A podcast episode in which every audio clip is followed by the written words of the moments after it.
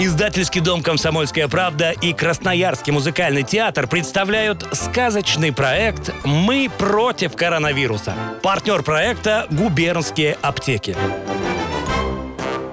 Сказка Константина Ушинского «Утренние лучи».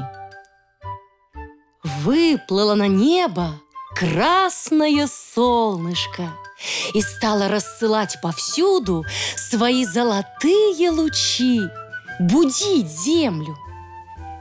Первый луч полетел и попал на жаворонка. Встрепенулся жаворонок, выпорхнул из гнезда, поднялся высоко-высоко и запел серебряную песенку. Ах, как хорошо в свежем утреннем воздухе! Как хорошо, как привольно! Второй луч попал на зайчика. Передернул ушками зайчик и запрыгал весело по росистому лугу. Побежал он добывать себе сочной травки на завтрак. Третий луч попал в курятник. Петух захлопал крыльями и запел.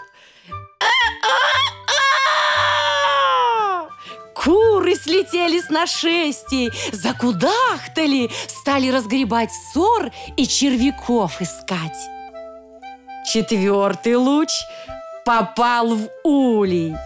Выползла пчелка из восковой кельи, села на окошечко, расправила крылья и